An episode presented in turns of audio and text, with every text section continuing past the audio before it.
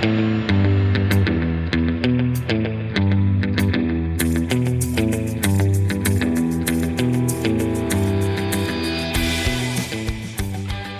und herzlich willkommen bei unserem True Crime Podcast Hemi Mord. Ich bin Fuxi. Und ich bin Melli. Jedes Mal ist diese Reihenfolge einfach so ungewohnt. Es fühlt sich auch so falsch an. Aber es war schön, deine Stimme als erstes zu hören. Ja, und die Mordis denken sich wahrscheinlich, hä? Wo bin ich denn jetzt hier gelandet? Falscher Podcast, umschalten. Nein, bleibt hier. also, wie ihr seht, gibt es heute ein Special. Ihr seht es in der Folgenbeschreibung. Es ist nicht nur ein Special, weil es losgelöst vom Alphabet ist, sondern auch in einem ganz anderen Setup. Seit ein paar Wochen spricht das ganze Internet über diesen einen Fall und wir konnten uns das nicht entgehen lassen, ihn außer der Reihe zu behandeln. Man muss sagen, der Fall liegt auch schon ganz schön lange auf unserer Liste. Ich weiß auch gar nicht, warum wir den noch nicht behandelt hatten. Keine Ahnung. Ich glaube, weil wir einfach dachten, jeder kennt den schon. Ja, aber weißt du, was ich mir auch überlegt hatte? Ich meine, wir kommen da jetzt gleich dazu. Aber ich hatte immer im Hinterkopf, die Person müsste ja bald aus dem Gefängnis kommen. Vielleicht könnte man das dann erzählen. genau. Und eventuell ist dieser Zeitpunkt gekommen. ja, eventuell genau jetzt. Es geht heute um eine Mutter und eine Tochter. Sie leben gemeinsam in einer kleinen Stadt in den USA und verstehen sich so gut, dass viele sie um ihre enge Bindung beneiden. Die beiden wirken nicht nur wie Mutter und Tochter, sondern auch wie beste Freundinnen. Sie verkleideten sich beide, hatten die gleiche Nagellackfarbe, lächeln gemeinsam Arm in Arm, eng umschlungen in die Kameras. Das Schicksal hat die beiden so sehr zusammengeschweißt, denn die Tochter Gypsy ist seit ihrer Geburt schwer krank und die Mutter Claudine, die von allen Didi genannt wird, kümmert sich aufopferungsvoll um sie. Aber niemand ahnt, was hinter den verschlossenen Türen der Familie Blanchard los ist. Es wird heute auch um die Fragen gehen, ob ein Verbrechen ein anderes rechtfertigen kann und wer das wahre Opfer in dieser Geschichte ist. Und heute erzählen Melly und ich gemeinsam ihre Geschichte. Im August 2005 wurde die Bevölkerung in der Golfküstenregion gewarnt, sich auf einen anstehenden Hurricane vorzubereiten. Vor allem die Bewohner von New Orleans, denn die Stadt liegt teilweise unter dem Meeresspiegel. Am 29. August dann erreichte Hurricane Katrina schließlich die Golfküste. Zu diesem Zeitpunkt hatten viele nicht geglaubt, dass er einer der verheerendsten tropischen Wirbelstürme in der Geschichte der USA werden wird. Deswegen waren die Schutzmaßnahmen und Evakuierungspläne leider unzureichend. Die Deiche rund um New Orleans brachen. Die Bilder von verzweifelten Menschen, die auf den Dächern ihrer überfluteten Häuser nach Rettung suchten, gingen um die ganze Welt. Die darauffolgenden Rettungs- und Evakuierungsmaßnahmen waren sehr chaotisch und es dauerte Tage, bis Hilfe ankommen konnte. In den Wochen nach dem Sturm wurde das Ausmaß der Zerstörung deutlich. Ganze Stadtteile waren komplett zerstört und Menschen hatten ihre Häuser und Lebensgrundlage verloren. Ebenso Didi und ihre Tochter Gypsy Blanchard. Die beiden haben wirklich alles verloren. Ihr Zuhause, ihre Nachbarschaft all ihr Hab und Gut, alle Dokumente und vor allem auch ihre Erinnerungsstücke. In den darauffolgenden Jahren waren die beiden verzweifelt auf der Suche nach einem neuen Zuhause. Und so ziehen Gypsy und ihre Mutter Didi von Stadt zu Stadt. Aber nirgends fühlen die beiden sich so richtig gut aufgehoben. Vor allem haben sie richtig spezielle Bedürfnisse und Anforderungen an ihr neues Zuhause. Denn wie Fuxi schon gesagt hat, ist Gypsy schwer krank und deshalb ist es unbedingt notwendig, dass die beiden in der Nähe von guten und spezialisierten Ärzten leben. 2008 finden sie dann endlich das, wonach sie so lange gesucht hatten, in Springfield, Missouri. Mutter und Tochter können es kaum glauben. Didi ist vor allem überglücklich, dass die Gypsy endlich ein neues Zuhause bieten kann. Auf Bildern aus dieser Zeit sieht man beiden an, dass sie es nicht leicht im Leben hatten. Aber sie haben ihr Lächeln nie verloren. Auf Bildern strahlen die beiden um die Wette und man kann ihnen wirklich ansehen, dass sie trotz ihrer ganzen Schicksalsschläge überglücklich miteinander sind. Denn Gypsy ist seit ihrer Geburt schwer krank und ein Pflegefall. Ihre Mutter wendet all ihre Zeit auf, um sich um ihre geliebte Tochter zu kümmern. Es beginnt schon damit, dass Gypsy ein Frühchen war und bereits drei Monate nach ihrer Geburt bemerkte Didi, dass Gypsy ein Herzproblem und Schlafapnoe leidet. Von da an ist sie nachts an eine Beatmungsmaschine angewiesen, die das Atmen für sie übernehmen soll. Außerdem ist sie auch noch an einen Herzmonitor angeschlossen. der immer dann Alarm gibt, wenn Gypsys kleines Herz aufhört zu schlagen. Aber das war leider nur der Beginn einer sehr, sehr langen Krankheitsgeschichte. Kurze Zeit später bekam Gypsy Probleme mit den Augen, mit den Ohren und sogar mit der Verdauung. Aber nicht nur das. Im Alter von fünf Jahren wurde bei Gypsy Muskeldystrophie festgestellt. Das ist eine sehr seltene und fortschreitende Muskelerkrankung, die mit zunehmendem Muskelschwund einhergeht. Die Krankheit beginnt meist im Kindesalter und schreitet langsam voran und verkürzt die Lebensdauer erheblich. Sie ist genetisch bedingt und bislang nicht heilbar. Aus diesem Grund kann das Mädchen, das erst vor wenigen Jahren das Laufen gelernt hatte, plötzlich nicht mehr gehen und ist von da an an einen Rollstuhl gefesselt. Es werden ab diesem Zeitpunkt sehr viele Tests mit dem kleinen Kind durchgeführt, die schnell ergeben, dass auch Gypsy an diesem Gendefekt leidet. Dieser führt aber nicht nur dazu, dass sie langsam das Gefühl in ihren Beinen verliert, sondern dass auch ihre Verdauung nicht mehr richtig funktioniert. Gypsys Lebenserwartung beträgt keine 18 Jahre. Sie würde wahrscheinlich schon im Teenageralter sterben. Und als wäre das alles nicht schlimm genug, wickelte sich dann auch noch, als sie gerade mal zehn Jahre alt war, ihre Magenschleimhaut um ihre Speiseröhre. Von da an war sie auf eine Magensonde angewiesen, die sie künstlich ernährte und durch diese sie auch ihre lebensnotwendigen Medikamente bekam. Nur war es auch leider so, dass die Medikamente nicht nur halfen, sondern wie wir das vielleicht auch schon alle mal mitbekommen haben, auch häufig zu sehr unangenehmen und schmerzhaften Nebenwirkungen führten. Aber auch jetzt hört das Leiden für Gypsy nicht auf. Mit der Zeit bekam das kleine Kind noch weitere Erkrankungen. Sie litt an Asthma, an Epilepsie, an Schwerhörigkeit, Winkelfehlsichtigkeit, weshalb sie schielte. Sie war unterhalb der Hüfte gelähmt wegen der Muskeldystrophie. Sie war geistig zurückgeblieben, aufgrund dessen, dass sie ein Frühchen war, und erkrankte dann auch noch an Leukämie. Als Didi bemerkte, dass Gypsys Haare langsam ausfielen, beschloss sie ihrer Tochter vorsorglich die Haare abzurasieren. Zwischen 2005 und 2014 musste Gypsy über 100 Mal in ein Krankenhaus gebracht werden. Als dann ihr Haus auch noch dem Hurricane Katrina zum Opfer fiel, war das die Spitze des Eisbergs.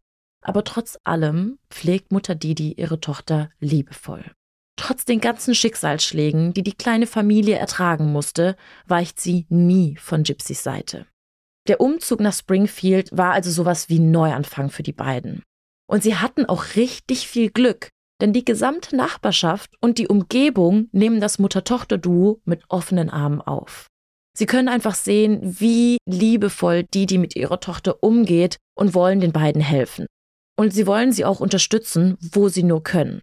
Vor allem, da Gypsy nicht alleine zurechtkommt.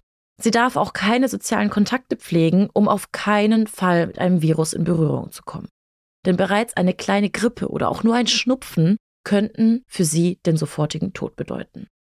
Also ist Mutter Didi nicht nur die Mutter, sondern wie Fuchsi auch schon gesagt hat, die engste und beste Freundin. Seien wir mal ehrlich, auch die einzige für Gypsy. Didi selbst hat kein eigenes Privatleben. Es existiert im Grunde nicht. Sie selbst hat eigentlich auch nur soziale Kontakte, um irgendwie für Gypsy da zu sein. Also sei es Ärzte, Sozialarbeiter, Nachbarn oder sonst irgendwer. Die beiden sind zum Großteil nur für sich und haben auch nur sich. Trotzdem genießen sie es jetzt in Springfield, wie liebevoll die Menschen mit ihnen umgehen. Die beiden sind der Gemeinde sogar so wichtig, dass kurzerhand beschlossen wird, Spenden für Gypsy und Didi zu sammeln. Denn Gypsys Behandlungskosten sind irrsinnig teuer. Sie müssen auch immer wieder zu weit entfernten Ärzten fahren, was natürlich auch Transportkosten beinhaltet. Arztkosten müssten bezahlt werden und die ganzen teuren Behandlungen. Eine gemeinnützige Organisation namens Habitat for Humanity baut ihnen sogar ein eigenes Haus. Vorher haben die beiden in Springfield nur zur Miete gelebt.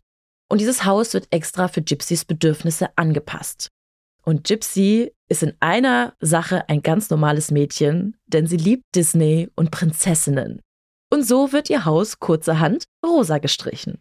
Mehrere Freiwillige erklären sich sogar bereit und bauen eine Rampe zum Haus, damit Gypsy mit ihrem Rollstuhl leichter rein und rausfahren kann. Die Hilfe der Gemeinde rührt Didi und Gypsy ungemein. Von den Spenden kann sich Didi sogar ein Auto kaufen, mit dem sie Gypsy mit ihrem Rollstuhl zu den Ärzten transportieren kann. Aber nicht nur finanziell und materiell werden die beiden unterstützt, denn die Make-A-Wish Foundation wird auf die beiden aufmerksam. Vielleicht habt ihr auch schon mal von dieser Organisation gehört, denn die haben es sich zur Aufgabe gemacht, schwerkranken Kindern ihre größten Wünsche zu erfüllen.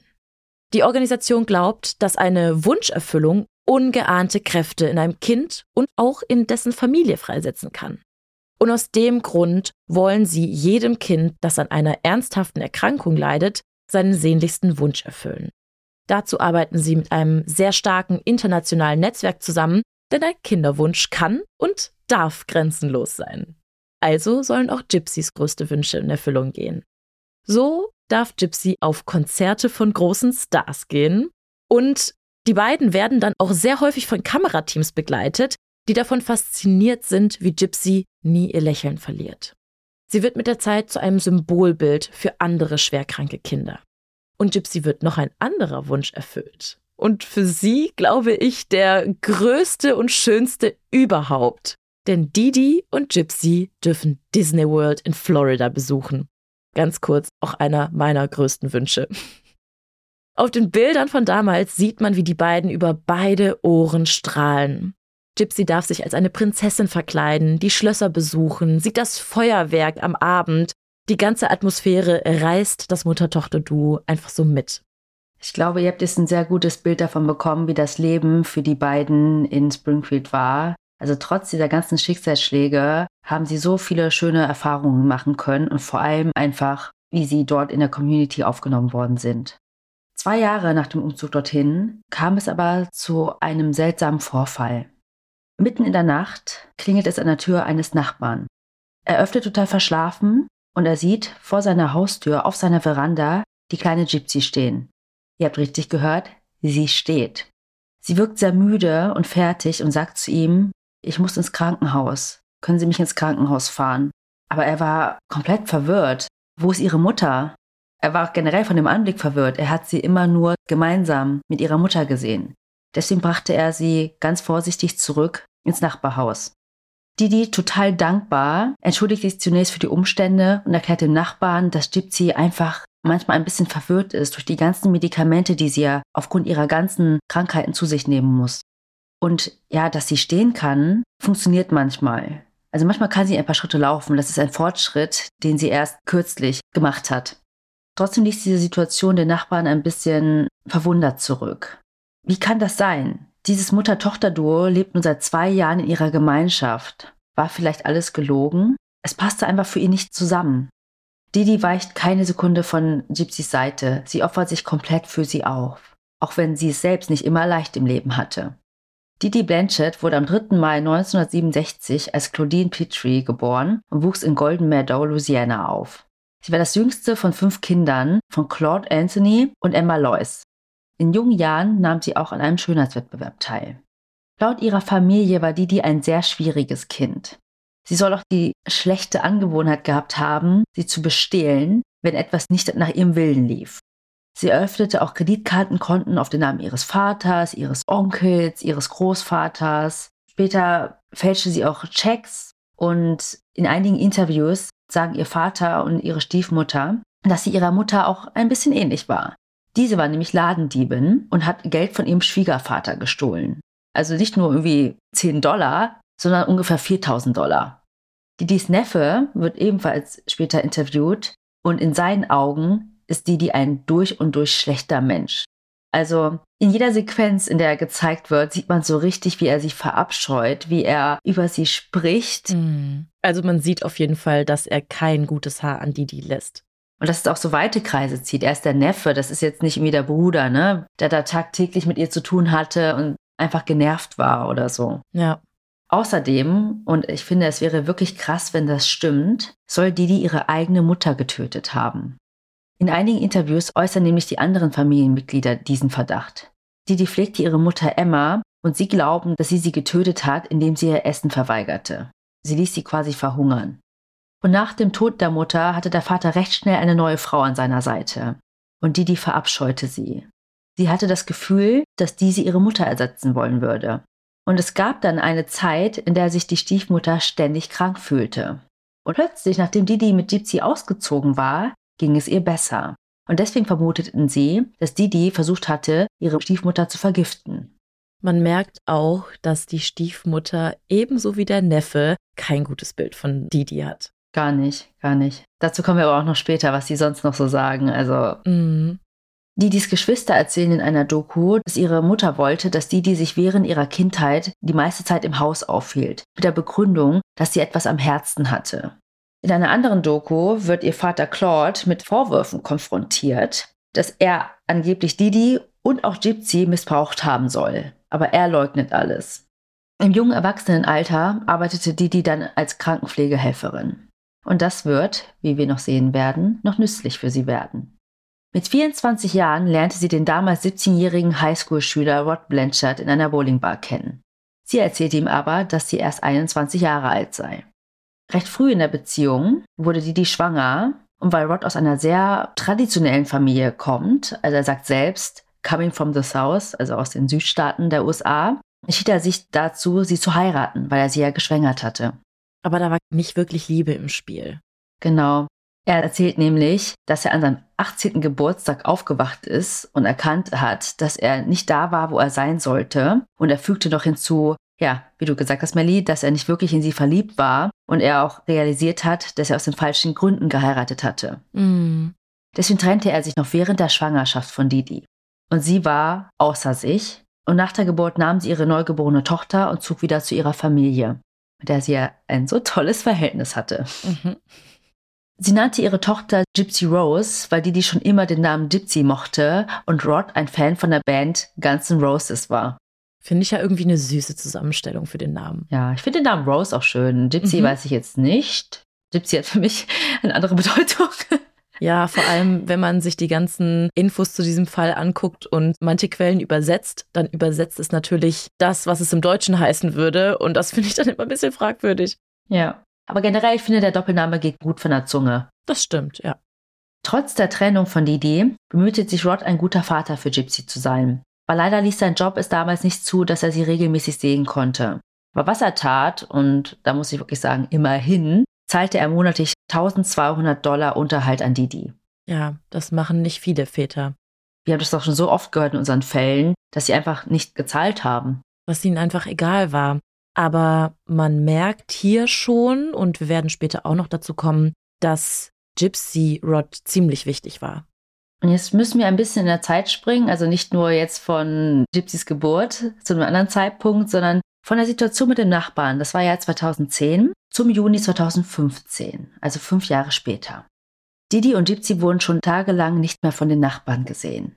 Und sie vermuteten, dass die beiden vielleicht zu einem kurzfristigen Arztbesuch aufgebrochen sind. Das war nicht unüblich. Da ist doch was frei geworden bei dem einen Spezialisten. Mhm. Sie sind auch oft nach Kansas City geflogen. Diese Tickets wurden auch gespendet oder von Organisationen bezahlt, weil es da einige Spezialisten gibt, die sich Gypsys Symptome und Krankheiten anschauen konnten. Doch Didis Auto stand noch vor dem Haus. Das wiederum war ungewöhnlich. Und plötzlich tauchten merkwürdige Facebook-Einträge auf, auf der Facebook-Seite, die Didi und Gypsy sich teilten. In einem stand, That bitch is dead. Also zu Deutsch, die Schlampe ist tot. Daraufhin kommentierten einige ihrer Facebook-Freunde, hä, was ist los? Ist alles okay? Aber keiner nahm es wirklich ernst. Sie vermuteten ja, der Account wurde wahrscheinlich gehackt. Aber darauf folgte dann eine Antwort wieder von diesem Account und in Großbuchstaben stand I fucking slashed that fat pig and raped her sweet innocent daughter. Her scream was so fucking loud. Lol. Also übersetzt heißt das, ich habe die fette Sau abgeschlachtet und dann ihre süße, unschuldige Tochter vergewaltigt. Ihr Schrei war so verdammt laut. LOL. Und für Leute, die vielleicht nicht wissen, was LOL heißt, laughing out loud, also ein lautes Lachen. Hm, zu dem Satz sehr makaber. Und als die Facebook-Freunde das dann lasen, waren sie nun doch alarmiert. Das war ja auch nicht mehr lustig. Sie riefen die Polizei, aber diese kann nicht einfach das Haus stürmen aufgrund eines Facebook-Eintrags.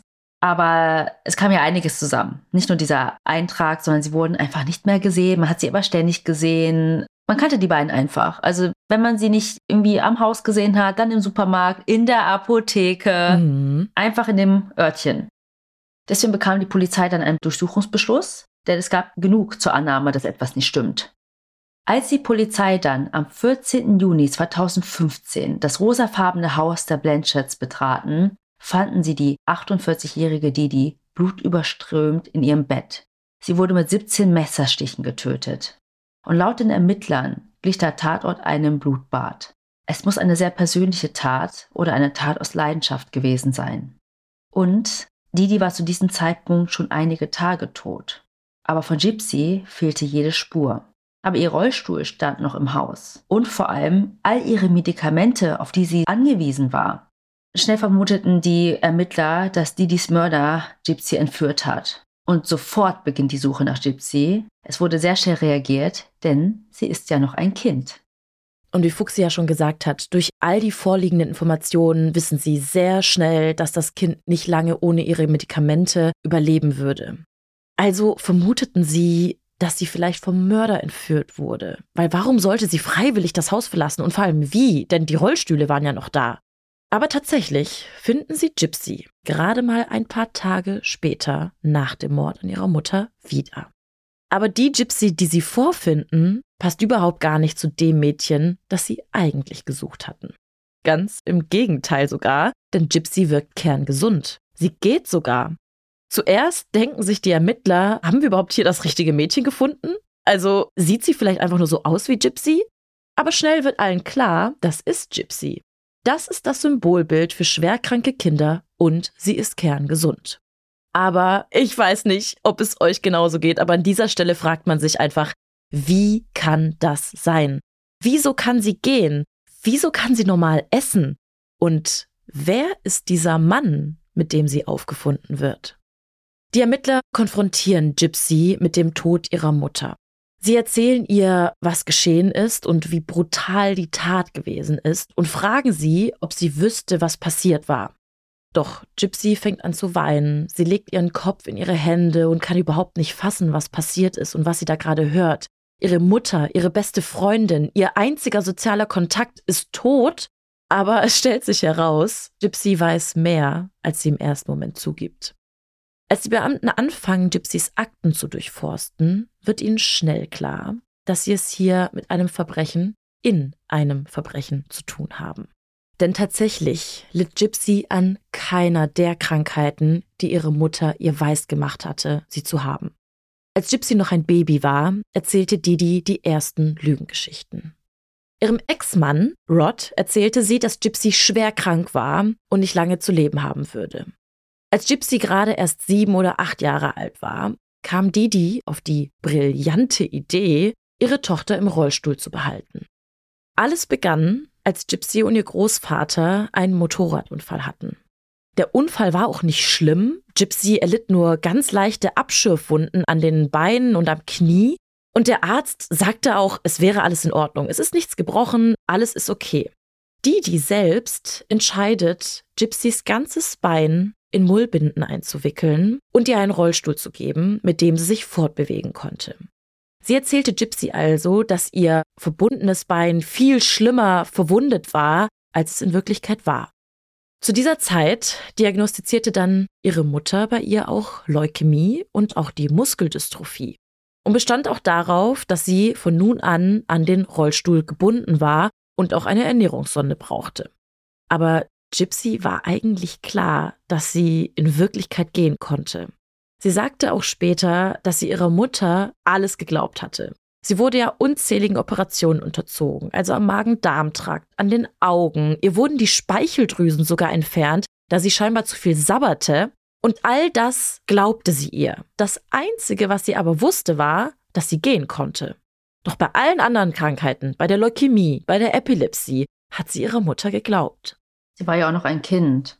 Ja, natürlich. Also wir hatten da auch schon drüber gesprochen. Wenn dir dein Elternteil oder jemand Erwachsenes sagt, so, bleib im Bett liegen, du bist krank, du musst dich ausruhen, dann machst du das auch.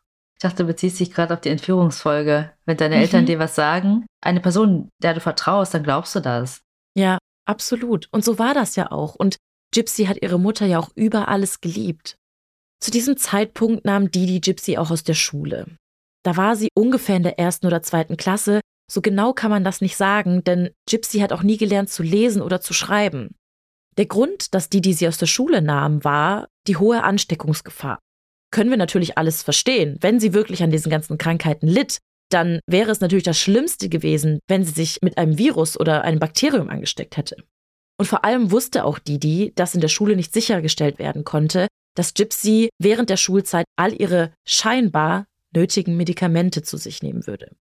Von da an wurde Gypsy also nur noch zu Hause unterrichtet. Wenn Gypsy beim Arzt war, sprach immer nur Didi mit den Ärzten. Ihre Mutter gab ihr dann auch immer ein Stofftier oder eine Puppe in die Hand, damit Gypsy mit ihr spielen konnte, um so abgelenkt zu sein. Wenn sie von einem der Ärzte untersucht wurde, sollte sie unbedingt in ihrem Rollstuhl sitzen bleiben und ihre Beine auf keinen Fall bewegen. Während den Arztbesuchen, öffentlichen Interviews oder auch Besuchen von Freunden hielt Didi immer Gypsys Arm. Später sagt man, dass es vielleicht den Grund hatte, dass Didi Gypsys Hand drücken konnte, wenn sie versehentlich etwas Falsches sagte. Gypsys Medizinschrank war auch vollgestopft mit unzähligen, sehr krassen Medikamenten. Der Medizinschrank war bodentief, sehr groß. Davon gibt es auch sehr viele Fotos, die wir auch hochladen werden. Und ich finde es so krass. Also ich weiß nicht, Fuxi, was glaubst du, wie viele hundert Medikamentendöschen sind in diesem Medizinschrank gewesen? Viele. aber auch auf Vorrat. Ja. Da gab es aber auch Dosen an Pillen, aber auch irgendwelche hier so Hustensäfte, also diese Flüssigkeiten. Ja. Aber ich würde schätzen an Verpackungen 50, wenn nicht sogar mehr, oder? Ja, ich hätte fast gesagt 200. Ja? Es sah wirklich krass viel aus. Und ich denke mir manchmal schon, meine Medikamentenschublade ist schon vollgestopft. Kommentiert gerne unter dem Foto, was ihr glaubt. ja, würde mich auch sehr interessieren. Es gibt mit Sicherheit auch eine richtige Quellenangabe, die haben wir jetzt nicht, aber wir können daraus einfach eine Schätzfrage machen. Genau, einfach zählen. Ja. aber die ganzen Medikamente, die Didi Gypsy gab, lösten in Wirklichkeit all die Symptome aus, die Gypsy dann später bekam, die eigentlich ja ihre Krankheiten hätten behandeln sollen. Da Gypsy ja an keine dieser Krankheiten litt, konnte ja auch keine behandelt werden und so bekam sie all die Nebenwirkungen, die die Medikamente leider mit sich brachten. Wegen einem dieser Medikamente fielen Gypsy sogar ihre Zähne aus. Was Didi natürlich zum Vorwand nahm, dass Gypsy nun Probleme mit den Zähnen hätte und sie so zu einem Zahnarzt und in eine Zahnklinik nach der nächsten schleifte. Gypsys erste Erinnerung an eine Operation war, wie man ihr eine Magensonde legte. Und diese Magensonde wurde nicht einmal gelegt und dann war sie quasi für immer drin, denn aufgrund des Infektionsrisikos musste diese alle sechs Monate erneuert werden. Und diese Operation war extrem schmerzhaft, da das Ganze ohne Narkose passierte. Also ihr müsst euch vorstellen, das ist quasi wie ein Loch im Bauch bis in die Magenhöhle hinein, wodurch Gypsy dann die Medikamente bekam und auch die Nahrung, die sie zu sich nahm weil sie hatte ja scheinbar die Verdauungsbeschwerden und konnte keine normale Nahrung zu sich nehmen. Ich habe auch gelesen, dass Didi behauptet hat, dass Gypsy eine Phobie gegenüber Essen entwickelt mhm. hat. Und das war etwas zum Beispiel, was man ja gar nicht testen konnte. Das hat sie einfach behauptet. Ja. Aber durch diese Magensonde wusste Gypsy auch meist gar nicht, welche Medikamente sie überhaupt bekam. Denn ihre Mutter flößte sie ihr durch die Magensonde ein, wenn Gypsy schlief. In all den Jahren besuchte Didi mit Gypsy über 100 Ärzte. Und so gut wie alle glaubten ihr. Sie erzählte immer wieder, dass Gypsys Akten und Dokumente vom Hurricane Katrina zerstört wurden. Und immer dann, wenn ein Arzt misstrauisch wurde, weil die Symptome oder das Krankheitsbild nicht zusammenpassten, wechselte Didi einfach zu einer anderen Praxis. Deshalb auch die ganzen Umzüge. Als Didi einem der Ärzte erklärte, dass Gypsy geistig behindert war und Unterstützung brauchte, hielt sie Gypsy die Ohren zu, um sie laut Didis Aussage vor dem Arzt nicht zu beleidigen. Also Gypsy sollte im Grunde nicht hören, dass sie angeblich auf dem Stand einer Siebenjährigen war. Gypsy selbst wusste eigentlich, dass ihr gut ging und dass sie ihrer Meinung nach geistig gesund war. In all der Zeit behauptete Didi sogar, dass Gypsy fünf Jahre jünger war, als ihr eigentliches Alter betrug. Und ich finde, das ist auch sehr einfach durchzuziehen, weil sie ja immer umgezogen sind. Und Gypsy sah auch einfach jünger aus. Aber wer wusste natürlich genau, wie alt sie war? Ihr Vater. Ja. Und in einer Doku erzählt er auch, dass er Gypsy zum Geburtstag gratulieren wollte am Telefon und Didi ihm vorher gesagt hat, ja, aber sag nicht, dass sie 18 geworden ist.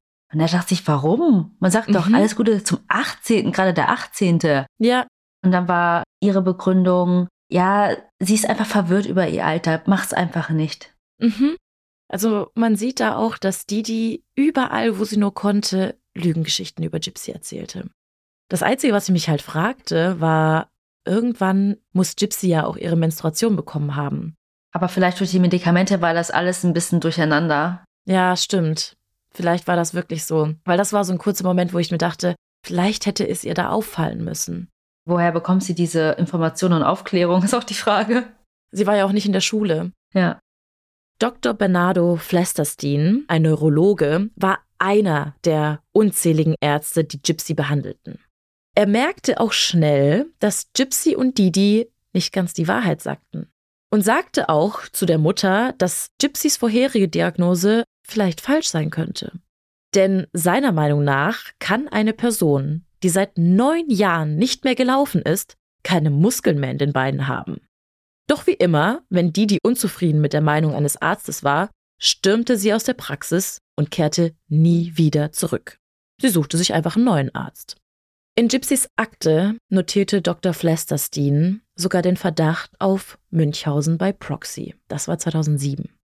Er wurde sogar richtig konkret. Also es war nicht nur so, ja, das ist der Befund, das ist das, was ich glaube und könnte sein das, sondern er schreibt so richtig, die Mutter, Claudine, ist keine gute Geschichtenerzählerin. Ja, er hatte also wirklich einen konkreten Verdacht, dass da irgendwas nicht stimmen konnte. Doch trotz seines Verdachts informierte er nie die Behörden oder das Jugendamt. Einfach weil er nicht über genügend Beweise verfügte und ohne Beweise niemand etwas unternehmen oder ihm glauben würde. Denn er sagte, das mache man eigentlich nur, wenn man vermutet, dass die Kinder vernachlässigt werden zu Hause. Doch Didi vernachlässigte ihre Tochter nicht. Ganz im Gegenteil. Sie war überfürsorglich und tat alles für Gypsy. Außerdem hatten Didi und Gypsy ein riesiges Netzwerk an Unterstützern, an Spendensammlern, an Organisationen, die ihnen halfen. Sie hatten ein riesiges Medienaufsehen, also wirklich das halbe Land kannte Gypsy und ihre Geschichte. Und er war sich einfach sicher, dass man ihm nicht glauben würde oder ihn diskreditieren würde. Das Einzige, das er tun konnte, war diesen Bericht schreiben und hoffen, dass jemand im System ihn irgendwann lesen würde und ebenfalls seine Schlüsse ziehen würde. Doch tatsächlich las Didi den Bericht, denn sie forderte regelmäßig die medizinischen Unterlagen an und erfuhr so von Dr. Flestersteins Vermutung. Danach ging sie, wie vorhin schon gesagt, nie wieder zu ihm und zog anschließend mit ihrer Tochter nach Springfield. Didi hatte Gypsy quasi als Geisel genommen, wie in einem von Gypsys Lieblingsfilmen Rapunzel. Und diese ganze Vorgehensweise von Didi macht den Ermittlern deutlich, dass es hier um einen der größten und schlimmsten und brutalsten Fällen von Münchhausen bei Proxy handelt. Vielleicht ganz kurz, was das heißt. Das Münchhausen bei Proxy Syndrom oder auf Deutsch das Münchhausen Stellvertreter Syndrom ist das Erfinden, Übersteigern oder tatsächliche Verursachten von Krankheiten oder deren Symptomen bei Dritten. Das Ziel hierbei ist, Aufmerksamkeit und Empathie zu bekommen.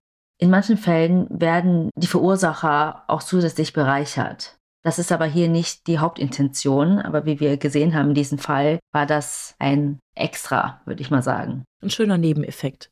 Genau, einfach durch das ganze Mitleid, das Mitgefühl, Medienrummel. genau. Und meist sind die Opfer Kinder oder pflegebedürftige Personen. Dies führt dazu, dass die betroffenen Personen medizinischer Behandlung unterzogen werden, die völlig unnötig sind. So kann der Täter selbst in die Rolle eines scheinbar liebe- und aufopferungsvollen Pflegenden schlüpfen. In diesem Fall Didi. Es handelt sich um eine subtile Form der Kindesmisshandlung, die bis zum Tod des Opfers führen kann. Didi wich ihrer Tochter nie von der Seite. Sie unternahmen alles zusammen. Und da Gypsy eh nicht zur Schule ging, sondern angeblich zu Hause unterrichtet wird, keine eigenen Freunde hatte, Didi selbst keinen Job, weil sie sich ja 24-7 um Gypsy kümmern musste, und Gypsy durch ihren Rollstuhl eh so gut wie nur zu Hause war oder auch auf die Unterstützung ihrer Mutter angewiesen war, war das alles auch gar kein Problem. Eines Tages findet Gypsy jedoch ihre Geburtsurkunde und sie wundert sich. Auf diesen steht ein ganz anderes Geburtsjahr. Dort stand, dass sie 1991 geboren wurde und nicht fünf Jahre später. Und Gypsy konfrontierte ihre Mutter damit. Und diese sagt, es sei lediglich ein Druckfehler. Durch Hurricane Katrina musste ja alles neu erstellt werden. Und wieso sollte sie ihre Tochter anlügen? Dennoch passte es ihr nicht, dass Gypsy in den Sachen rumwühlt und sie in Frage stellt. Es brach ein Streit aus und Didi schlägt Gypsy unter anderem mit einem Kleiderbügel. Und wenn Gypsy nicht gerade mit ihrer Mutter auf den diversen Veranstaltungen war oder im Kino oder auf einer Convention, verbrachte sie viel Zeit alleine am Laptop. Sie hatte auch mittlerweile keine Lust mehr auf die Kontrolle durch ihre Mutter und sie erstellte sich ein eigenes Facebook-Profil, eins, das sie sich nicht mit ihrer Mutter teilen musste.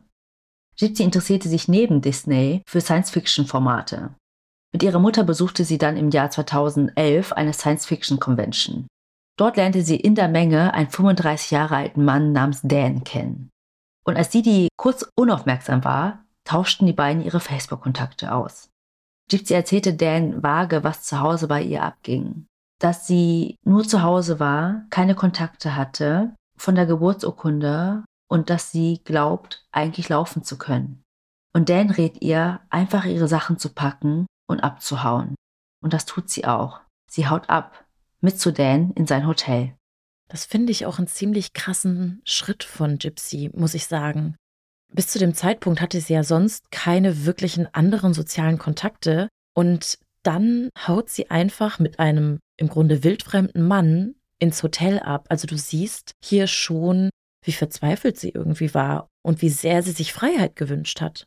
Und ich finde auch, hier merkt man, dass es nicht passt, dass sie geistig zurückgeblieben ist. Mhm. Doch nur innerhalb von ein paar Stunden konnte Didi sie ausfindig machen. Laut Gypsy, weil sie gemeinsame Freunde bei Facebook hatten und Didi Dan drohte, die Polizei einzuschalten. Sie sagte, Gypsy war ja noch minderjährig. Mhm. Also offiziell war sie ja wirklich minderjährig. Mhm. Also holte sie Gypsy wieder nach Hause und als sie wieder zu Hause ankam, nahm Didi einen Hammer und zertrümmerte den Laptop und Gypsys Handy und drohte ihr, das gleiche mit ihren Fingern zu machen, wenn sie noch einmal versuchen sollte, abzuhauen. Und von diesem Tag an wurde der Missbrauch noch schlimmer. Didi nahm eine Hundeleine und befestigte sie an ein paar Handschellen und fesselte Gypsy zwei ganze Wochen lang ans Bett und gab mir zwei Tage lang nichts zu essen. Also auch hier wieder der Nahrungsentzug. Das gleiche, was ja auch bei ihrer eigenen Mutter vermutet wurde. Genau. Also auch komplette Kontrolle einfach. Sie war ja voll abhängig von ihr und geschwächt. Mhm. In diesem Jahr gab es zwischen den beiden, die ja einst eine so innige Beziehung zueinander hatten, sehr viele Streits. Einmal nahm Gypsy eine Pistole, mit der Didi sie auch schon bedroht hatte, und feuerte zehn Schüsse ab. Es war aber keine richtige Pistole, sondern nur eine Schreckschusspistole. Und so vergingen zwei Jahre. Im Jahr 2014, da war Gypsy jetzt biologisch etwa 23 Jahre alt, freundete sie sich mit ihrer Nachbarin Elia Woodmansee an. Die beiden waren fast gleich alt, aber Elia dachte, wie alle anderen, dass Gypsy jünger war und deswegen war Gypsy eher wie eine kleine Schwester für sie. Die beiden unterhielten sich viel über Facebook, also konnten sich ja nicht treffen, obwohl es ja ihre Nachbarin war. Tatsächlich haben die beiden sich ja auch ein paar Mal getroffen, aber Elia berichtet ja dann später, dass bei jedem ihrer Treffen Didi dabei war und Gypsys Hand gehalten hat. Also auch hier immer wieder die Kontrolle über ihre Tochter hatte, dass sie ja nichts Falsches sagte. Genau, ja, also die haben sich wirklich gekannt, nur sie konnten sich nicht alleine treffen und über genau. private genau. Dinge sprechen. Deswegen vertraute Gypsy ihr per Facebook an, dass sie gerne einen Jungen kennenlernen würde. Elia empfahl Gypsy dann, sich vielleicht einfach bei einer Dating-Website anzumelden. Ich meine, wie sollte Gypsy sonst jemanden kennenlernen, ohne dass ihre Mutter etwas davon mitbekam oder sogar dabei ist? Mhm. Also meldete sich Gypsy bei einer christlichen Dating-Seite an. Und schnell stößt sie auf das Profil von Nicholas Godijon. Sie fand sein Profil süß und sie schrieb ihn an. Sie kamen also in Kontakt und tauschten sehr viele Nachrichten aus. Sie hatten sehr viel gemeinsam, aber vor allem, dass sie beide sehr isoliert leben und nicht wirklich viel socialisen. Und ich glaube, schon nach ein paar Tagen gingen die beiden eine Art Online-Beziehung ein. Mhm. Also sie waren offiziell ein Paar. Mhm. Man muss sich das ja auch mal vorstellen. Gypsy hatte ja sonst wirklich keinerlei Kontakte zu anderen männlichen Gleichaltrigen oder sonst irgendwem. Und dann ist sie da in ihrer kleinen Online-Bubble, kann sich ausleben, kann völlig frei mit Leuten kommunizieren und da ist dann jemand, mit dem sie plötzlich eine Verbindung spürt, der sehr viele Gemeinsamkeiten mit ihr hat. Und sie liebt ja auch Disney und sie liebt ja auch die Märchen, in denen Prinzessinnen von ihrem Prinzen gerettet werden. Und ich glaube, das alles gemixt in ihrer Vorstellung hat halt sehr schnell dazu geführt, dass sie sich auf Nicholas eingelassen hat. Und da ist es auch völlig egal, dass sie sich noch nie im echten Leben gesehen haben. Ja. Doch wer war dieser Nicholas? Nicholas Paul Goldie John war zwei Jahre älter als Gypsy und wir reden hier von ihrem biologischen Alter. Er lebte acht Stunden entfernt in Wisconsin bei seinen Eltern. Bei ihm wurde Autismus und genauso ein Asperger diagnostiziert. Und ein paar Monate bevor die beiden sich kennenlernten, wurde er verhaftet, weil er sich neun Stunden lang Pornos bei McDonalds angeschaut hat und sich dabei gestreichelt hat. Und bei seiner Verhaftung trug er auch ein Messer bei sich. In ihren ewig langen Gesprächen, nachts, wenn Gypsys Mutter schlief, erzählte Nick ihr von seinen Vorlieben. Er stand total auf BDSM und Rollenspiele. Gypsy wusste gar nicht, was BDSM war. Sie musste das erstmal nachschauen. Und Gypsy fand das alles ein bisschen befremdlich, aber es war ja auch ihre erste Erfahrung mit einem Freund. Sie wusste ja gar nicht, wie das ablief. Was sie wusste war, dass es eigentlich nicht ihre Vorstellung von Liebe war. Diese Vorstellung war ja verständlicherweise sehr romantisiert durch die Disney-Filme, die sie so gerne schaute. Mhm. Außerdem erzählte Nick, dass er multiple Persönlichkeiten hat. Er hätte eine gute und eine böse Seite. Er hat aber auch eine dunkle sexuelle Seite. Und diese Seite sollte Gypsy kennenlernen. Er schreibt auch, dass er will, dass seine anderen Persönlichkeiten auch eine feste Freundin haben, genauso wie er. Und diese Freundinnen sollten unterschiedliche Charaktere haben, die zu seinen verschiedenen Persönlichkeiten passten. Am Anfang fand sie das alles total komisch, aber Gypsy machte das Ganze mit. Er war ja ihr fester Freund und sie liebte ihn. Also hier auch schon irgendwie so die Anfänge einer toxischen Beziehung. Ja. Und Melly und ich haben eingangs vor der Aufnahme auch darüber gesprochen, weil wir da jetzt tatsächlich konkrete Bilder im Kopf haben. Mhm. Gypsy zog sich für ihn verschiedene Kostüme an.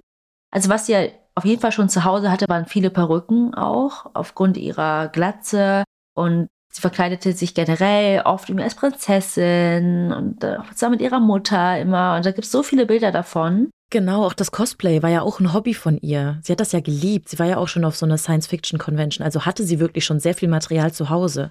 Genau. Aber extra für ihn und seine verschiedenen Persönlichkeiten zog sie sich bestimmte Kostüme an. Mal verkleidete sie sich als Kitty. Da sieht man auch so kleine Kätzchen auf dem Bild. Da war sie auch ein kleines Mädchen und schrieb dazu, dass sie ein braves Mädchen ist. Dann war sie Candy und dann hatte sie auch eine böse Seite und da war sie auch ein böser Charakter namens Ruby. Sie postet in sich auch Bilder auf ihre Pinwände, zum Beispiel einmal die Schöne, also Belle aus Die Schöne und das Biest, aber in sexy, also mit High Heels und so. Und sie schrieb darunter, ich bin deine Belle, wenn du mein Biest im Bett bist. Zwinker. Und die haben sich bis zu diesem Zeitpunkt noch nicht persönlich getroffen. Ja, also ich bin mir ziemlich sicher, dass es sowas auch heute noch gibt, Klar. Ne? dass die Verbindung auch so entstehen kann. Aber das war schon sehr eng und es war ja auch ihr einziger richtiger Kontakt.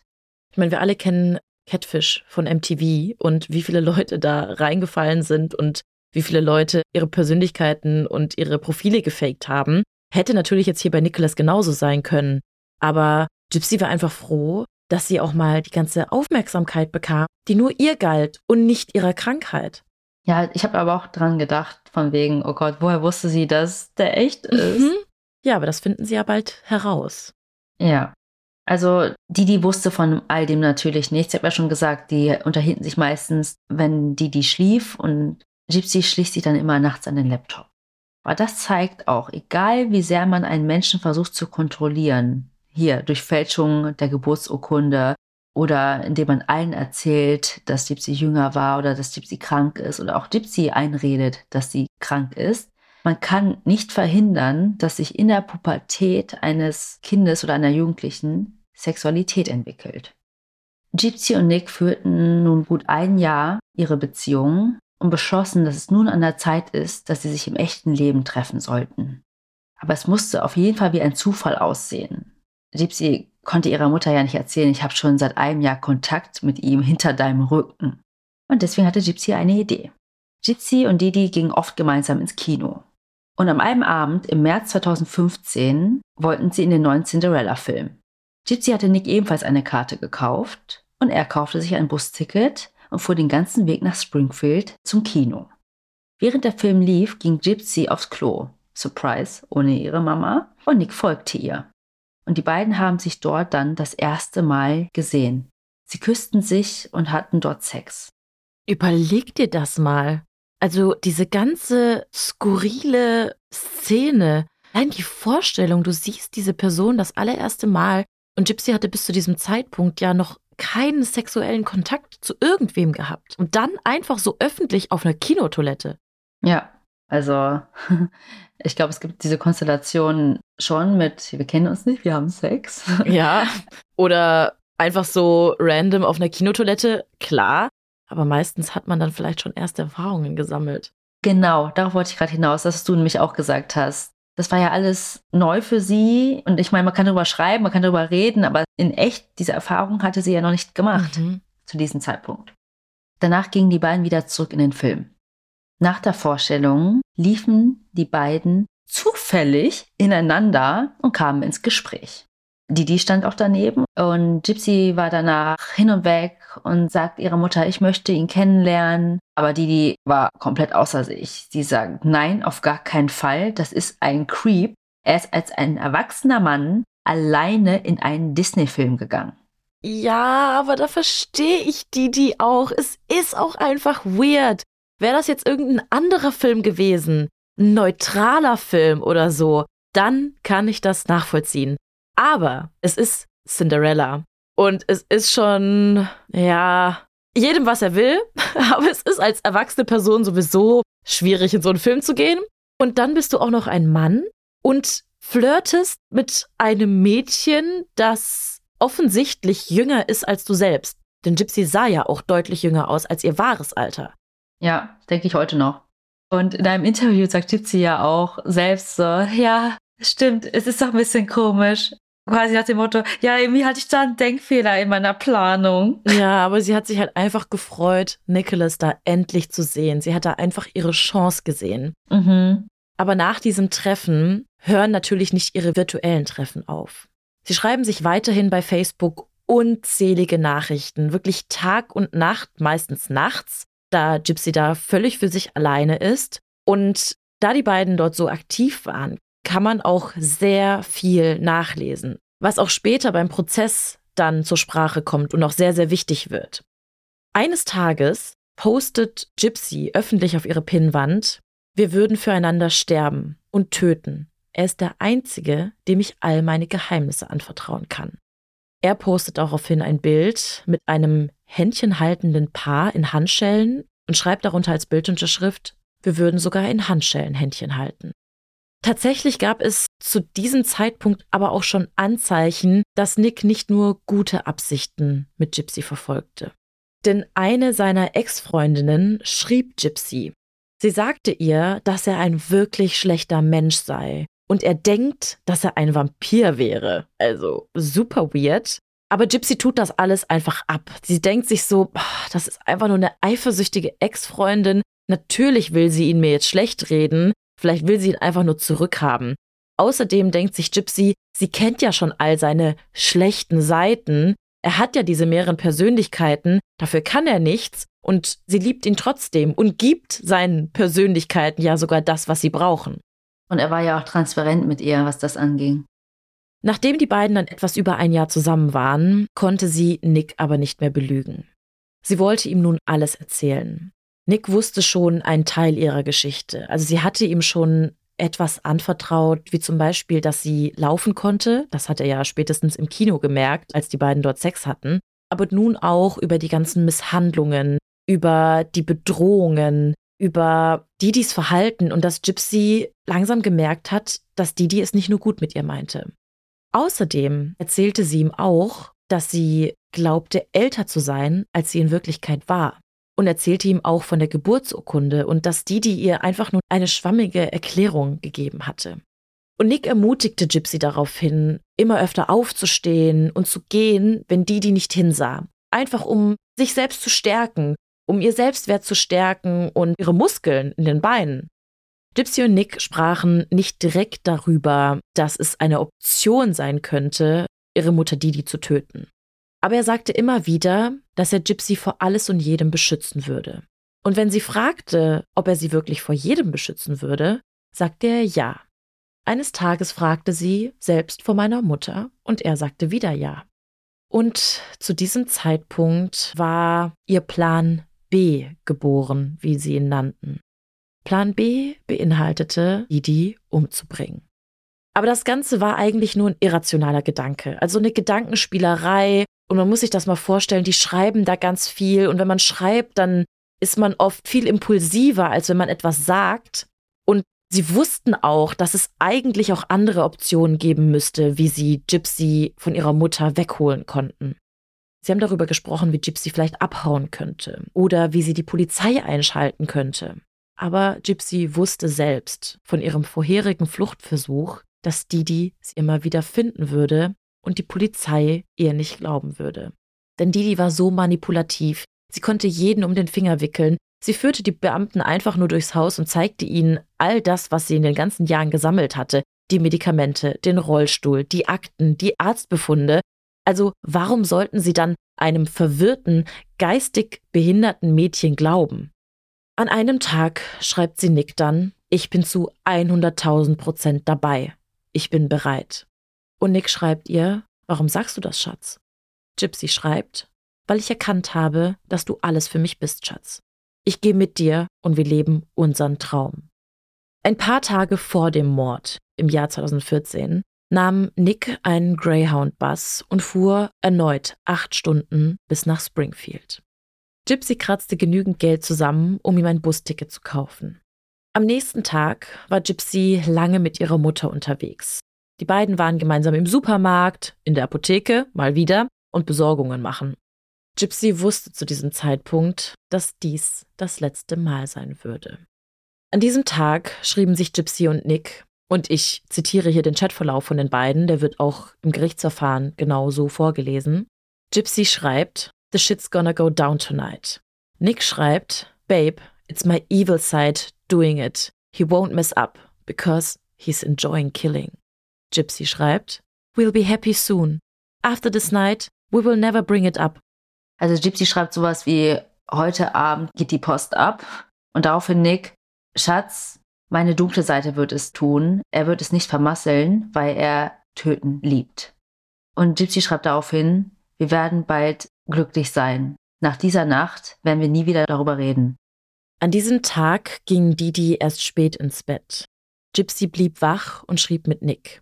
Sie platzierte sogar extra Handschuhe für Nick vor der Haustür und beschrieb ihm haargenau, wie er das Fliegengitter öffnen musste, damit es keinen Laut von sich gab. Und damit ihr eine Vorstellung darüber habt, wie sehr das geplant war, sie hatte Nick ein Video geschickt, von dem Haus, wie es innen aussieht, das Schlafzimmer. Sie filmt das Bett, wo ihre Mutter schlafen wird. Und man sieht im Bild, wie sie dann mit ihrer Hand so Einstichbewegungen macht, wie als ob sie ein Messer in der Hand hält. Und das ist so gruselig. Das ist richtig gruselig, muss man sagen. Tatsächlich haben sich Gypsy und Didi an diesem Abend noch heftig gestritten. Es ging wieder mal darum, dass Gypsy endlich mehr Freiheiten wollte. Und der Schluss des ganzen Streits war im Grunde, dass Didi dann zu Gypsy sagte, ich entspanne mich langsam. Und was sie sagt jetzt, finde ich so gruselig, denn sie sagt, bitte tu mir nicht weh. Also sie wird nicht geahnt haben, dass ihre Tochter irgendwas geplant hat, sie umzubringen oder sonst irgendwas. Es ginge, glaube ich, eher darum, dass sie nicht von ihr verletzt werden wollte, mhm. falls Gypsy mhm. wieder weglaufen sollte. Ja, verletzt sich meine Gefühle. Genau. Die beiden haben sich dann aber wieder vertragen und um den Abend gemeinsam ausklingen zu lassen, haben sie sich noch gegenseitig die Nägel lackiert und das auch noch im gleichen Pinkton. Das schrieb sie ja dann auch noch, Nick. Ich habe heute meine Nägel in dunkelpink lackiert. Also schon so als kleiner Teaser. Ja, und was ich halt auch so schlimm fand, war irgendwie, wenn man die Tatortfotos sieht, ja. dann werden diese Nägel gezeigt mit diesem Pinkton. Und wenn man das jetzt hört und weiß, finde ich das so gruselig. Ich finde es generell gruselig, dass sie das nicht zensiert gezeigt haben. Voll! Das dachte ich mir auch. Also ich fand es schon sehr, sehr erschreckend und sehr, sehr heftig. Also jetzt nicht unbedingt die Hände, sondern wie sie da in Mhm. diesem Bett liegt. Du siehst auch wirklich die Einstichwunden. Ja, ja. Als Didi dann zu Bett ging, versprach Gypsy ihr noch, ein braves Mädchen zu sein. Und nun war der Zeitpunkt gekommen und Nick stand im Haus von Gypsy und Didi. Das Messer und das Klebeband übergab Gypsy ihm erst, als er im Haus war. Anschließend ging Gypsy ins Bad. Sie schloss sich ein und legte sich in Embryohaltung auf den Boden und hielt sich die Ohren zu. Sie konnte durch die Wände hören, wie ihre Mutter aufwachte und total erschrocken klang. Dann hörte sie Geräusche, die sie nicht zuordnen konnte. Gypsy hörte, wie Didi immer wieder ihren Namen rief und dann Hilf mir schrie. Nick stach zu diesem Zeitpunkt hinterrücks 17 Mal auf Didi ein. Als die beiden die Tat geplant hatten, sagte Nick, ich töte deine Mutter, aber auf meine Weise, und ich werde sie anschließend vergewaltigen. Aber für Gypsy kam das überhaupt nicht in Frage, sie war total schockiert, als er ihr das sagte, also schloss sie mit ihm einen Deal. Sie sagte, er dürfe sie vergewaltigen, wenn er es nicht mit Didi tat. Also irgendwie war ihr ihre Mutter natürlich trotzdem noch wichtig, auch wenn sie geplant hatte, sie umbringen zu lassen. Als die ganze Tat dann vorbei war, ging Nick zu Gypsy ins Bad und verkündete ihr, dass er es erledigt hatte und wusch sich das Blut von den Händen. Danach ging sie in Gypsys Zimmer, um eigentlich dort die restlichen Sachen zusammenzupacken. Doch dort vergewaltigte er sie. Seiner Aussage nach war es aber keine Vergewaltigung, sondern einvernehmlich. Er behauptete immer wieder, dass sie es wollte und es ihr gefiel. Man sieht später, dass Gypsy Bissspuren am Hals und Hämatome an den Armen hatte. Sie behauptet auch, es wäre eine Vergewaltigung gewesen. Als Nick fertig war, packten sie dann schließlich Gypsys Sachen zusammen und auch das ganze ersparte Geld, das Didi zu Hause aufbewahrt hatte. Das waren in etwa 4000 US-Dollar. Wahrscheinlich war ein Großteil davon auch der Unterhalt vom Vater, also von Rod. Anschließend fuhren sie mit einem Taxi zu einem Motel. Und hier auch, Fuchsi, du hast auch die Videoaufnahmen gesehen, aber wie krank ist es? Also man sieht die beiden auf selbstgefilmten Videoaufnahmen, die Gypsy tätigt, wie sie am nächsten Morgen, also nach dem Mord, gemeinsam nackt im Bett aufwachen und überglücklich und ausgelassen wirken. Also man merkt richtig auch Gypsys Fröhlichkeit, sie kichert immer wieder, sie lacht, sie neckt Nick und du hörst irgendwie auch die Liebe heraus, finde ich. Ja, ich fand auch, das war irgendwie auch ein bisschen süß, wie sie ihn gefilmt hat. Er hat das erst nicht gemerkt und dann sagt sie, ich filme dich Mhm. gerade. Also die liegen da auch offensichtlich halbnackt im Bett, die hatten wahrscheinlich auch Sex. Ähm, deswegen muss ich sagen, dass ich nicht glaube, dass er sie im Haus der Blanchards wirklich vergewaltigt, vergewaltigt hat, Ja. sondern sie hatten Sex. Aber es war für sie halt der Deal, dass es eine Vergewaltigung von ihr ist, statt Ja. von der Mutter. Ja, das denke ich nämlich auch. Also Gypsy und Nick verbrachten ein paar Nächte in dem Motel und überlegten gemeinsam, was sie als nächstes machen sollen. Gypsys Idee war dann, vielleicht erstmal nach Wisconsin zu Nicks Eltern zu fahren. Und dort würde Gypsy seine Eltern dann auch zum ersten Mal kennenlernen. Aber vorher, weil sie ja klug mitgedacht haben, wollten sie die Tatwaffe, das Messer und das Geld nicht bei sich haben, wenn sie einen Bus nach Wisconsin nehmen. Im Grunde ja eine kluge Überlegung, die Tatwaffe Ja. vorher zu entsorgen, wenn man sie denn entsorgen Genau. würde. Genau, entweder entsorgen oder nicht bei sich tragen. Ja. Also das war schon gut mitgedacht. So viel Geld bei sich tragen, finde ich auch nicht klug, aber es zu verschicken, finde ich auch komisch. Ja. Also, keine Ahnung. Also sie nahmen einen großen Umschlag, nahmen das Messer, einen blutigen Plastikhandschuh und das restliche Geld und schickten es per Post an Nicks Wohnadresse. Danach nahmen sie für Nick wieder einen Bus Richtung Wisconsin. Am Busbahnhof angekommen, holte Nicks Mutter die beiden ab. Sie waren dann zusammen bei Nick zu Hause und Gypsy verfolgte ab und zu die News, um zu erfahren, ob oder wann ihre Mutter gefunden wurde. Aber es passierte nichts und Gypsy fühlte sich dann ein bisschen schlecht, da scheinbar niemand gemerkt hat, dass ihre Mutter tot ist. Deswegen loggt sie sich in den Facebook-Account von den beiden ein und schrieb dann diese Postings, von denen wir eingangs erzählt hatten. Alle waren dann alarmiert und Didi wurde am 14. Juni gefunden. Und als die Ermittler nach Gypsy suchten, meldete sich Elia, die Nachbar-Freundin von Gypsy, und erzählte von Gypsys geheimen Freund. Die Ermittler schauten sich dann Gypsys Laptop an und fanden den ganzen Verlauf der beiden. So kamen sie auch an die IP-Adresse von Nick Godijon in Wisconsin. Am 15. Juni dann, ein Tag nachdem man Didi gefunden hatte, wurde das Haus von Nicks Eltern in Wisconsin umstellt. Gypsy und Nick, die beide zu Hause waren, bekamen natürlich Panik. Sie wussten sofort, worum es hier geht. Sie versteckten sich gemeinsam im oberen Stock in einem Kleiderschrank. Auch wirklich wunderbare Idee. Wahrscheinlich auch Hand in Hand, nur ohne Handschellen, überlegten die beiden, was sie erzählen werden, weil die Geschichten müssten ja übereinstimmen. Mhm. Und nach etwa 20 Minuten ging Gypsy aus dem Haus. Ja, sie ging. Das war tatsächlich dann auch ein Schock für die Beamten, weil sie ja da auch noch dachten, sie finden die kranke Gypsy. Also sie wussten zwar, der Rollstuhl ist nicht bei ihr, aber vielleicht wurde sie ja ohne Rollstuhl einfach entführt, war ja todkrank. Danach kam Nick aus dem Haus und beide wurden verhaftet. Auf dem Polizeirevier in Wisconsin wurden sie in verschiedenen Räumen befragt. Und Melly und ich haben so oft über diese Szene gesprochen, mhm. weil ich das so unglaublich finde. Der eine Beamte, so haben wir es ja ganz oft, fängt erstmal an mit, hey, deine Mutter ist gestorben. Und Gypsy war so richtig, ihr müsst euch das anschauen bei YouTube. Also es war wirklich Schauspielerei next level. Wirklich, also die hat das richtig gut rübergebracht.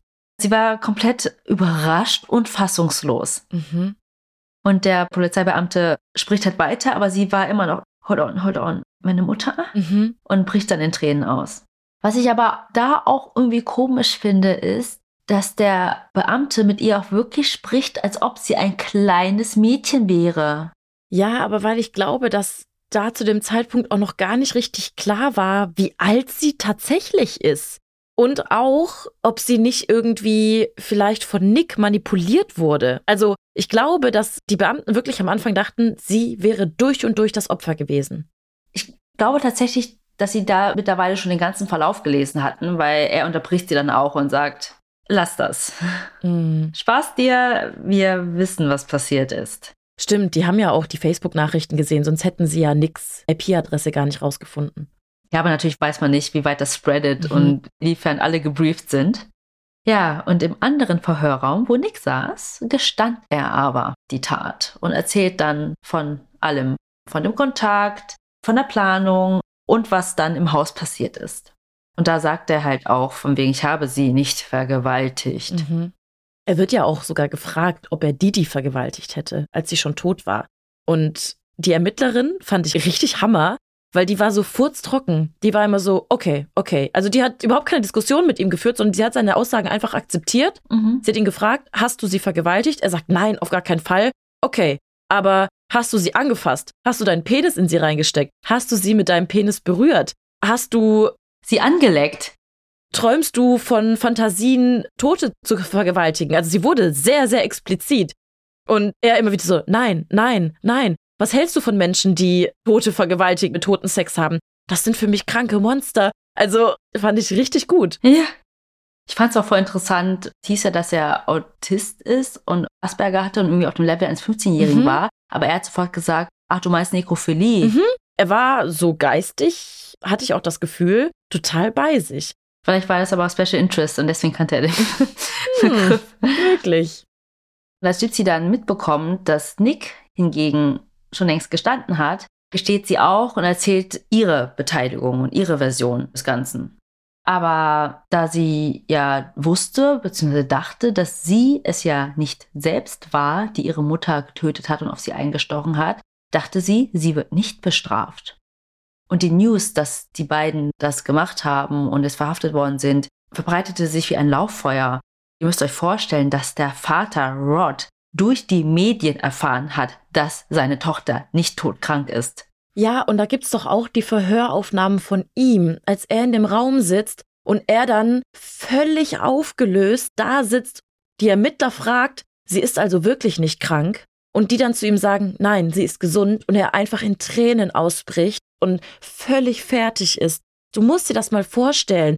Er wusste ja, wie alt sie war. Das heißt, 23 Jahre auch seines Lebens dachte er, er hätte eine schwer kranke Tochter, die eigentlich jeden Tag sterben könnte. Ja, er hat sie ein paar Mal auch gesehen und gesehen, wie geschwächt sie war und wie sie in dem Rollstuhl saß. Ja. Ja. Ein Jahr nach der Verhaftung begann der Prozess von Gypsy. Eigentlich gibt es in Missouri die Todesstrafe oder lebenslänglich für Mord ersten Grades. Aber es gab für diesen einzigartigen Fall einfach keinen Präzedenzfall. Die Staatsanwaltschaft forderte lebenslänglich. Doch kurz vorher bot die Staatsanwaltschaft Gypsy und ihrer Verteidigung einen Deal an. Wenn sie sich für Mord zweiten Grades für schuldig bekennt, würde sie nur zehn Jahre bekommen, statt lebenslänglich. Das taten sie ja vor allem auch, weil sie auch erkannten, dass Gypsy ja ihr Leben lang im Grunde misshandelt wurde. Genau. Und überleg mal, vor einer Jury, mhm. das Ende war offen, ja, ja. auch für die Staatsanwaltschaft. Sie wurde dann 2016 zu zehn Jahren verurteilt und zu diesem Zeitpunkt war sie 24 Jahre alt. Und sie kann, nachdem sie 85 Prozent von ihrer Haftzeit abgesessen hat, einen Antrag stellen, um auf Bewährung freizukommen. Zwei Jahre später beginnt dann der Prozess von Nick im November 2018. Dort sagt auch Gypsy aus. Sie sagt, dass sie den Plan gefasst habe, ihre Mutter zu töten, weil das für sie die einzige Möglichkeit gewesen sei, ihrem misshandelten Leben zu entkommen. Und Nick bestritt auch nach wie vor nicht, dass er Didi getötet hat. Es geht jetzt mehr darum, was für eine Strafe ihn erwartet. Mhm.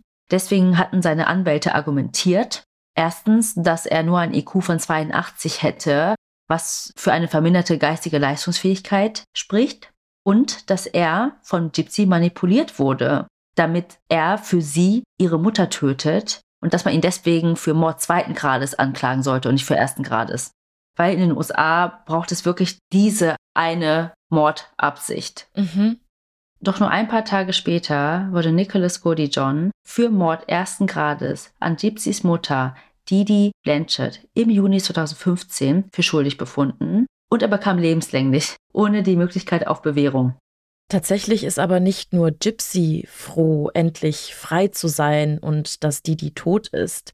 Es ist sogar so, dass Didis Familie, also der Vater und die Stiefmutter, Didi über alles gehasst haben. In vielen Dokus sieht man sie sprechen und sie lassen wirklich kein gutes Haar an Didi. Und es ist tatsächlich so, dass sie nicht mal für ihre Beerdigung bezahlen wollen. Sie haben sie so sehr verabscheut. Und ich weiß nicht, ob es wirklich passiert ist. In manchen Quellen heißt es, es war so. Aber ich habe gelesen, dass sie es einfach nur vorhatten. Nämlich wollten sie ihre Asche nicht bestatten lassen oder verstreuen oder irgendeine Zeremonie abhalten. Nein, sie wollten sie sogar das Klo hinunterspülen. So sehr haben sie Didi gehasst. Und sie meinen auch, dass Gypsy, wäre sie in einer normalen Familie groß geworden, sie auch ein ganz normales Mädchen geworden wäre.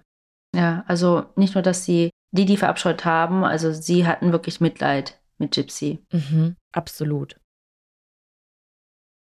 Und im Gefängnis gibt Gypsy auch einige Interviews. Tatsächlich ist es ja sogar so, dass eine der bekanntesten Dokumentationen, die es zu diesem Fall gibt, in der Zeit entstehen, als Gypsy im Gefängnis sitzt.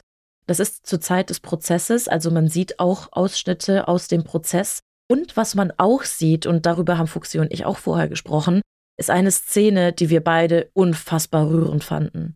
Genau, ich muss nämlich sagen, als ich recherchiert habe, habe ich gedacht, boah, wie sind die twisted im Kopf.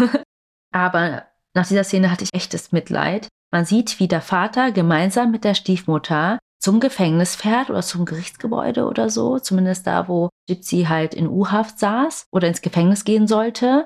Weil das war so der erste Full-Body-Contact, der ihnen gewährt wurde. Die haben sich dann in einem Gerichtssaal getroffen und die lagen sich in den Armen. Sie haben geweint. Gypsy wollte am Ende nicht gehen und der Vater hat sich bei ihr entschuldigt und Gypsy sagt, nein, das ist nicht deine Schuld. Du wurdest komplett im Dunkeln gelassen. Du kannst nichts dafür. Keiner konnte was dafür. Hat auch nochmal gesagt, dass ihre Mutter einfach so gut in dem war, was sie tat. Also man sieht wirklich, dass der Vater auch sehr viel Schuld zu sich nimmt und er sich auch immer wieder fragt, hätte ich es merken müssen? Warum habe ich es nicht gemerkt? Warum habe ich nicht mehr nachgefragt? Warum war ich nicht mehr da, bin mehr hingegangen? Einfach so, auch wenn Didi es nicht wollte. Also er gibt sich da wirklich eine große Schuld, aber wie du gerade gesagt hast, Gypsy sagt, die einzige Person, die schuld war, war Didi selber.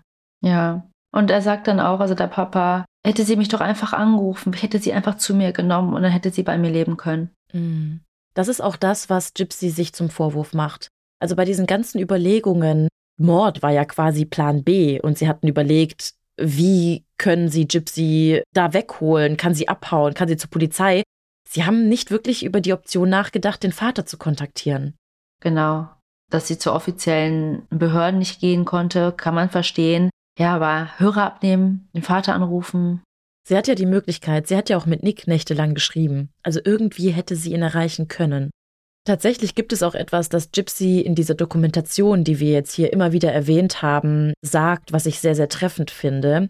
Die Doku heißt Mummy, Dad and Dearest. Die findet ihr auf Wow, wenn ihr euch die angucken möchtet. Und da sagt sie, dass sie sich ihr ganzes Leben wie Rapunzel gefühlt hat, die eingesperrt in einem Turm war und von ihrer Stiefmutter abhängig war. Aber als dann schließlich die Stiefmutter stirbt, weil Rapunzel selbstständig werden wollte, kann sie endlich ein eigenes Leben führen. Aber am Ende sind alles Märchen, sagt sie. Doch das Leben ist kein Märchen. Oder wenn man so will, ein Albtraummärchen. Aber wir haben ja gesagt, dass dieser Fall ja jetzt überall auf Social Media und in den Medien ist. Wieso? Nicht, weil das erst kürzlich passiert ist, sondern weil Gypsy Rose Blanchard auf Bewährung entlassen wurde. Das ist erst wenige Wochen her. Am 28. Dezember 2023. Sie saß acht von zehn Jahren ab. Jetzt ist sie draußen und gibt zahlreiche Interviews. Sie ist auf Social Media vertreten, Instagram, TikTok.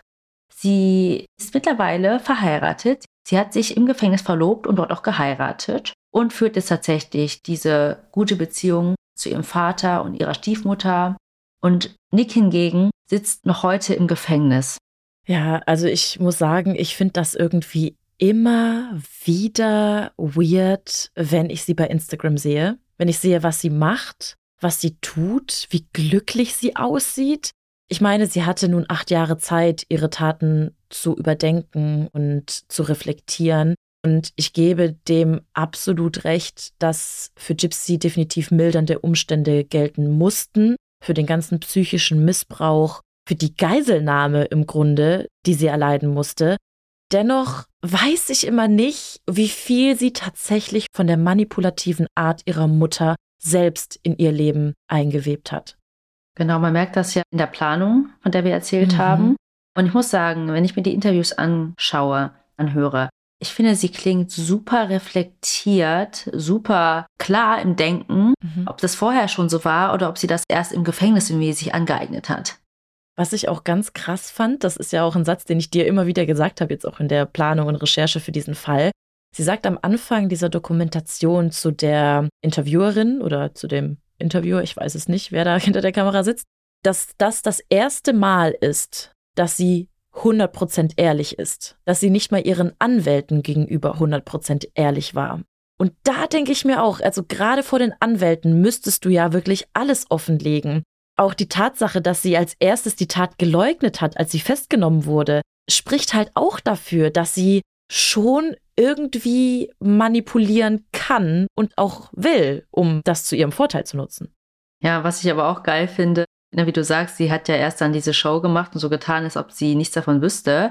Die haben ja sich eigentlich abgesprochen, mhm. was sie sagen, aber Nick hat das einfach nicht gemacht. Ich glaube, da kommt vielleicht doch so sein 15-jähriges egoistisches Hirn raus. Ich rette jetzt lieber meinen eigenen Arsch. Ja, da habt ihr die Spieltheorie. Ihr könnt nicht davon ausgehen, dass Nein. die andere Person sich daran hält. Das ist es halt.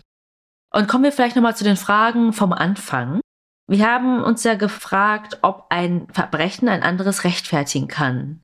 In diesem Fall, ob der Missbrauch und Misshandlung einen Mord rechtfertigen kann. Und wer ist das wahre Opfer in dieser Geschichte? Ja, und ich finde das super schwierig zu beantworten. Das sage ich dir ganz ehrlich. Ich war auch in der ganzen Recherche, egal was man sich angeguckt hat, welche Doku, welches Interview von ihr, immer wieder im Wechsel. Immer wieder im Wechsel zwischen Mitleid für Gypsy, für diesen ganzen psychischen Missbrauch, den sie erleiden musste, aber dann auch wieder irgendwie Wut und Unverständnis für das, was sie getan hat. Also mir fällt es total schwer, da irgendwie zu einem Schluss zu kommen. Das hat ja zum Glück das Gericht entschieden. Das Gericht hat entschieden, dass da mildernde Umstände gelten mussten. Sie haben sie ja auch dafür bestraft. Also die waren ja auch so im Zwiespalt. Sie hätten sie auch einfach frei sprechen können. Und komplett die mildernden Umstände geltend machen können. Aber das haben sie nicht getan. Sie wollten sie bestrafen für diesen geplanten Mord. Aber dennoch hat das halt mit reingespielt in ihre Entscheidung. Es würde mich aber auch sehr interessieren, was ihr denkt, ob ihr glaubt, dass ein Verbrechen ein anderes rechtfertigen kann. Und vor allem, wer ist eigentlich hier das wahre Opfer in der Geschichte? War es wirklich Notwehr, wie Gypsy gehandelt hat, oder hätte sie eigentlich auch andere Pläne schmieden können, um irgendwie freizukommen? Wir verlinken euch auf jeden Fall beide Dokus, die wir uns angeschaut haben. Einmal Mommy, Dead and Dearest von HBO mhm. aus dem Jahr 2017. Dann gibt es noch die Prison Confessions von Gypsy. Und dann gibt es dazu auch einen Film. Also, ja. aber da wisst ihr ja, wir werden ja nicht müde, das zu sagen. Es ist keine Doku, es ist ein Film. Es wird alles ein bisschen dramaturgisch anders dargestellt, aber kommt dem schon ganz nah, finde ich. Ja, finde ich auch. Ja, und was ihr in der Zwischenzeit machen könnt, bis unsere nächste Folge rauskommt, ist nicht nur uns zu folgen, uns einen Daumen hoch zu geben, uns fünf Sterne zu geben. Ihr könnt auch mal Gypsys Insta-Kanal und TikTok-Kanal auschecken. Also, das ist wirklich ganz interessant, jetzt nachdem ihr diesen Fall gehört habt, euch sie anzugucken, ist vielleicht ganz spannend, um da ein Gefühl für sie zu bekommen. Checkt aber auch unser Instagram aus. Dort könnt ihr uns auch eine Nachricht schreiben zu den Fragen, die wir ja hier gestellt haben. Könnt ihr auch gerne Feedback geben, uns neue Fallvorschläge schicken. Bewertet uns gerne auf allen Plattformen, auf denen ihr uns hört. Oder wenn ihr uns auf einer Plattform hört, dann geht mal auf die anderen und bewertet uns trotzdem dort. Genau. Und eigentlich hatten wir überlegt, für diese Folge keine Heldentat zu erzählen, denn es war ja ein Special. Aber uns hat tatsächlich vor wenigen Tagen eine E-Mail erreicht von der lieben Caro und irgendwie fand ich, passt die heute ganz gut. Denn wir haben heute über missbrauchende Eltern gesprochen und über Kinder, die den Eltern zum Opfer fallen. In dieser Heldentat sprechen wir darüber, wie ein Vater seiner Tochter das Leben rettet. Und ich dachte, welche Heldentat könnte passender sein als diese? Hallo ihr Lieben, ich bin eine eurer Mordis und bin ursprünglich aufgrund des Falles der Magdalena Juck, welche mich nicht in Ruhe lässt, auf euch aufmerksam geworden und höre euch seither in Dauerschleife. Ich weiß nicht, ob ihr offen seid für Heldentaten, jedoch fällt mir zum Thema Held ganz klar mein Vater ein. Ich war acht oder neun Jahre alt und meine Eltern und ich saßen beim Abendessen. Es gab Wienerle und auf einmal verschluckte ich mich an einem Stück abgebissenen Wiener und es blieb, wie ich inzwischen begriffen habe, in meinem Hauptbronchus stecken. Ich konnte weder atmen noch husten oder ähnliches. Mein Vater legte das Besteck beiseite, stand auf, packte mich an den Beinen, riss mich kopfüber hoch, was bei einem 30 Kilo Kind durchaus beachtlich und sicher auf eine gewisse Panik zurückzuführen ist, und schlug mir einmal kräftig gegen den Rücken, sodass das Wurststück wieder rauskam und ich wieder atmen konnte. Pragmatisch wie er war, setzte er sich anschließend wieder an den Tisch und da ist weiter. Inzwischen arbeite ich seit 15 Jahren auf der Notaufnahme und weiß, dass solche Fälle gerade bei Kindern und alten Menschen in der Regel oft zum Tod führen, wenn man nicht sofort handelt. Mein Vater lebt nicht mehr, da er vor fünf Jahren an einem Herzinfarkt starb. Er ist nach wie vor mein größter Held, auch wenn ich ihm mindestens zweimal mein Leben zu verdanken habe. Ich wünsche euch alles Gute und danke euch für viele unterhaltsame Stunden. Liebe Grüße, eure Caro. Ja, das fand ich irgendwie total schön und passend, da sie auch nochmal schrieb, mein Vater ist für mich mein größter Held und wollte uns hier auch nochmal in einer guten Stimmung und einer guten Mut rausholen. Da ich auch glaube, dass euch der Fall der Gypsy Rose wahrscheinlich genauso sprachlos, fassungslos und wütend zurücklässt wie uns. Weißt du, was ich richtig schön finde an dieser Heldentat? Also nicht nur den Inhalt, also das fand ich super rührend, sondern dass ich sie zum ersten Mal gehört habe, weil ich die E-Mail nicht gelesen habe. Ausnahmsweise. Normalerweise ist Fuxi unsere E-Mail-Beauftragte und sie klickt immer alles schon an, bevor ich überhaupt gesehen habe, dass eine da ist. Ich label sie auch schon.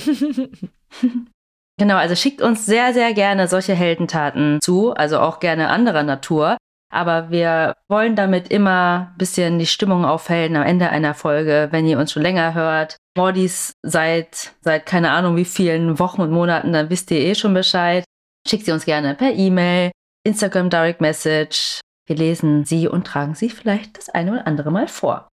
So, dann würde ich sagen, geht es in zwei Wochen dann weiter mit dem nächsten Buchstaben, wenn es nicht schon wieder irgendwas richtig groundbreaking gibt, was wir hier reinschieben müssen, was ich aber nicht glaube.